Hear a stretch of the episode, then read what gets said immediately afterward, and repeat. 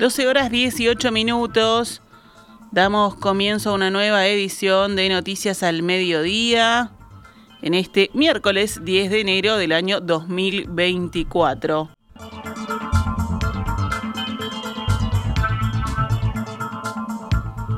El gobierno uruguayo se solidarizó con las autoridades de Ecuador ante la inseguridad interna vinculada al narcotráfico que dejó al menos 10 muertos en el país. El presidente Daniel Novoa declaró, recordemos, conflicto armado interno y envió a los militares a las calles después de que hombres armados irrumpieran en directo en un canal televisivo. El gobierno uruguayo hoy emitió un comunicado en el que se solidariza con las autoridades ecuatorianas. Uruguay vela por el pronto restablecimiento del orden interno dentro del estricto marco de la institucionalidad vigente que permita la recuperación de la convivencia ciudadana y la plena restitución de los derechos y libertades individuales, señala el escrito. También añade, el gobierno de la República Oriental del Uruguay expresa su solidaridad con las autoridades ecuatorianas ante la situación de inseguridad interna derivada de hechos de violencia provocados por grupos del crimen organizado en varias ciudades del país en desafío al orden público y al Estado de Derecho de la República del Ecuador. El gobierno indicó que la Embajada de Uruguay en Ecuador sigue con atención el desarrollo de los acontecimientos y se encuentra alerta y a disposición de los connacionales en aquel país. Además, publicó las vías de contacto para los uruguayos que estén en Ecuador y necesiten asistencia. Más repercusiones de lo que vive ese país. El presidente ecuatoriano Rafael Correa expresó su respaldo a las medidas de seguridad adoptadas por el actual mandatario Novoa.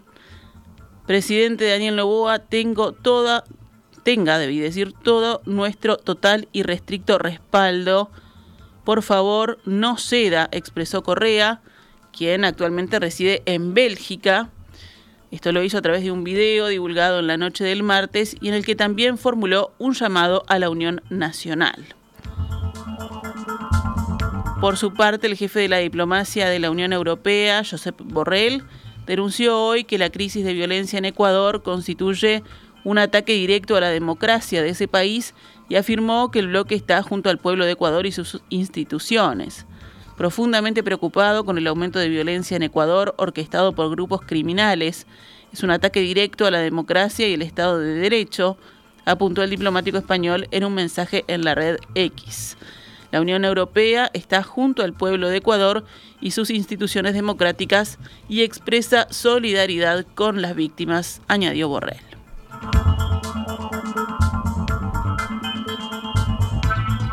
Cambiamos la información, nos venimos a nuestro país. La Intendencia de Montevideo se resiste a quitar las mamparas de los taxis por la ola de homicidios.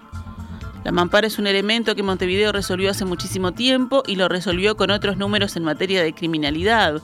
Hoy estamos ante una ola de homicidios y hay que pensar todos los días esto fue lo que apuntó el director de movilidad de la Intendencia de Montevideo, Pablo Intamuzú, descartando que se vayan a quitar.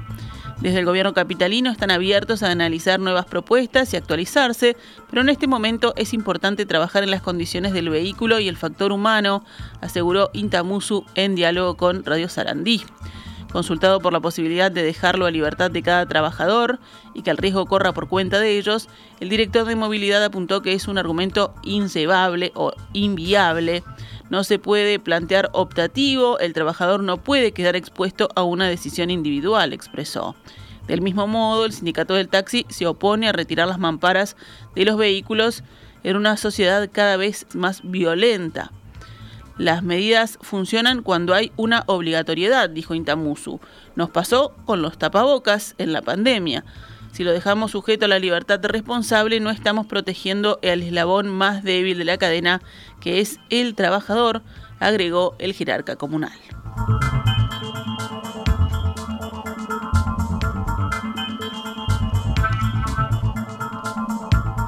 El incendio ocurrido ayer de mañana en el Servicio Nacional de Sangre provocó pérdidas muy importantes, según informó la directora del organismo público Lilia López. Se perdieron freezer, heladeras, centrífugas de bolsas, todo lo que en un banco de sangre se necesita para funcionar, todo eso se perdió, lamentó la jerarca hoy en declaraciones a Canal 10.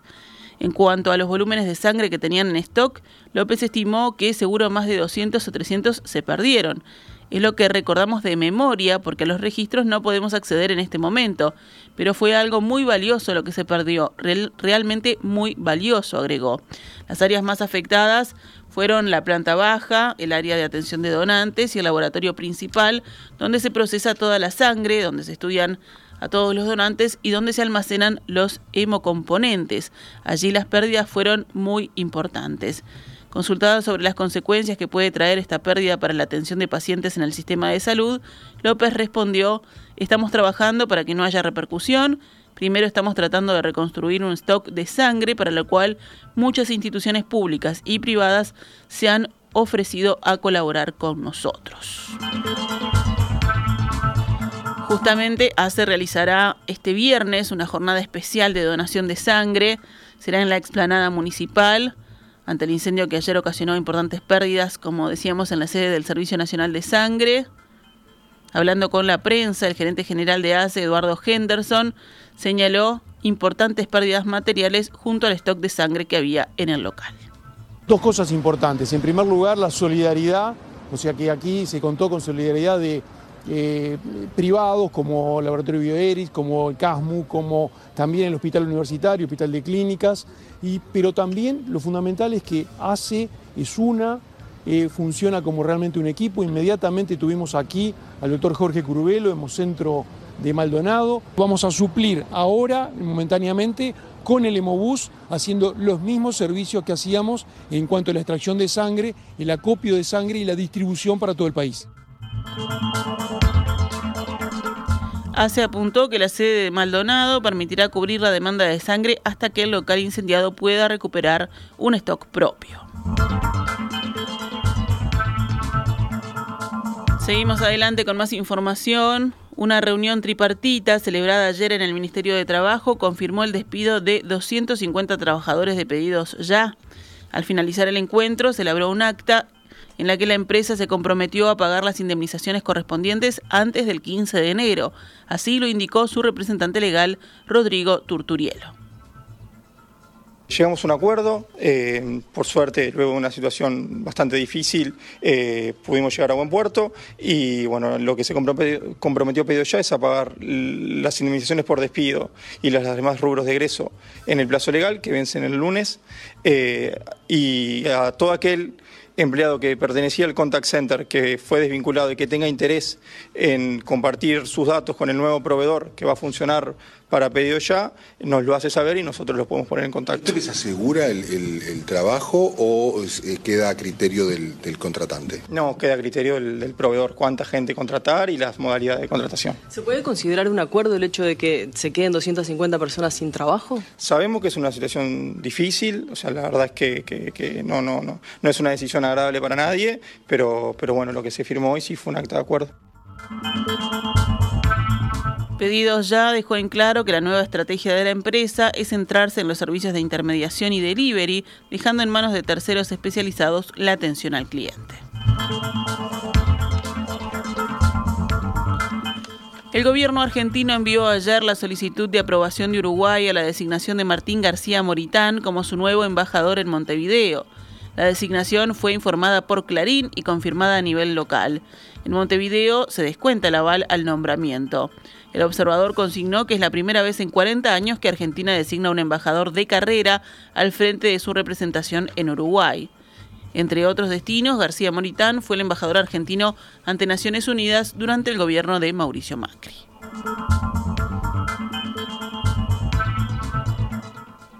La Administración Nacional de Educación Pública, la ANEP, presentó ayer una nueva edición del programa Escuelas de Verano.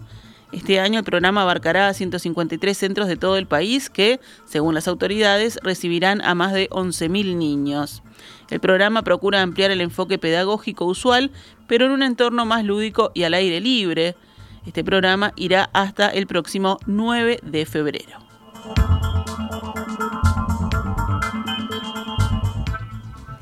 La Comisión de Promoción y Defensa de la Competencia del Ministerio de Economía y Finanzas aprobó la venta del frigorífico San Jacinto, según informó el portal Blasina y Asociados esta semana.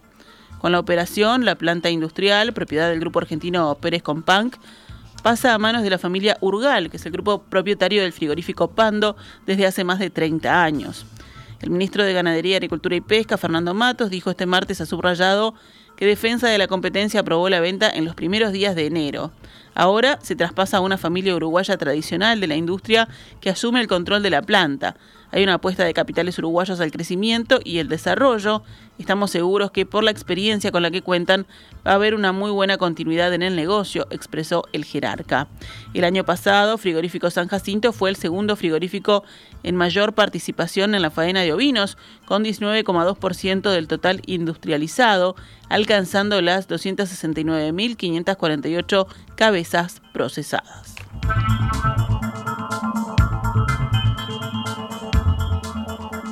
Cerramos el panorama nacional con otras noticias. En Rivera murió un niño de 9 años y un hombre de 27 en un siniestro de tránsito en la ruta 27.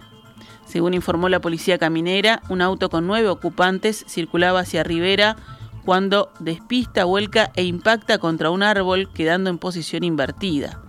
Los restantes ocupantes del auto fueron trasladados a centros de salud con heridas de diversa entidad. El auto tiene matrícula de Brasil, pero los ocupantes son todos uruguayos, según agrega el informe de Policía Caminera.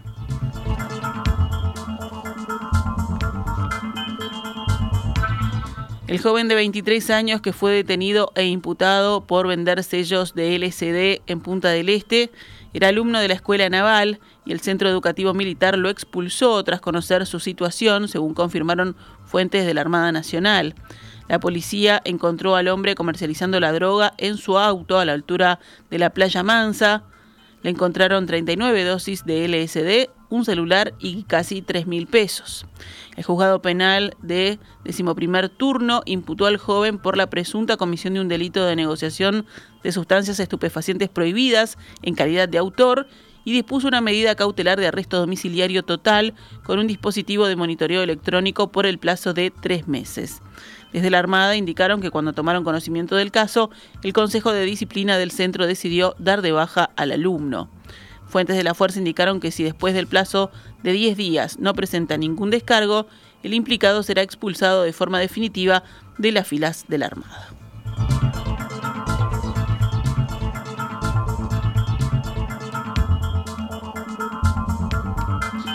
Volvemos al panorama internacional. La tasa de desempleo mundial aumentará ligeramente en 2024, según indicó la Organización Internacional del Trabajo, la OIT, a causa del estancamiento de la productividad, el empeoramiento de las desigualdades y la inflación. Se espera que este año dos millones de trabajadores adicionales busquen empleo, lo que elevará la tasa de paro mundial al 5,2%, frente al 5,1% del año 2023. En 2022 fue del 5,3%. Según la OIT, la recuperación económica tras la pandemia de COVID-19 se ha desacelerado, a lo que se añaden tensiones geopolíticas y una inflación persistente. Pese a ello, el crecimiento mundial en 2023 fue ligeramente superior al previsto y los mercados laborales resistieron, según la OIT. Sin embargo, los sueldos reales disminuyeron en la mayoría de los países del G20 porque los aumentos salariales no lograron mantener el ritmo de la inflación. Es poco probable que la erosión del nivel de vida resultante de la inflación se compense rápidamente, indicó el organismo en su informe Perspectivas Sociales y del Empleo en el Mundo, Tendencias 2023. El aumento de las desigualdades y el estancamiento de la productividad son motivos de preocupación, apunta la Organización de Naciones Unidas.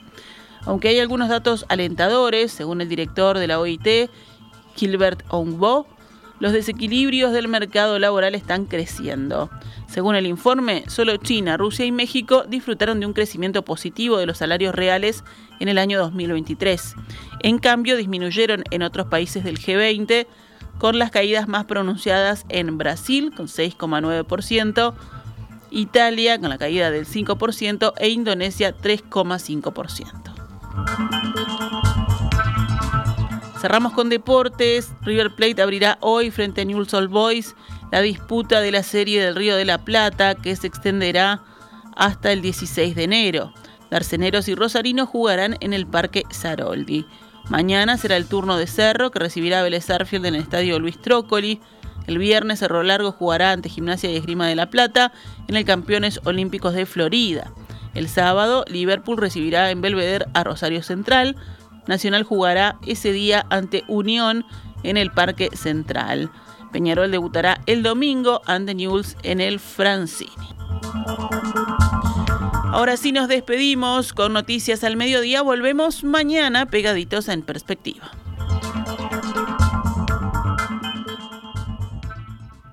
Esta es Radio Mundo 1170 AM. ¡Viva la radio!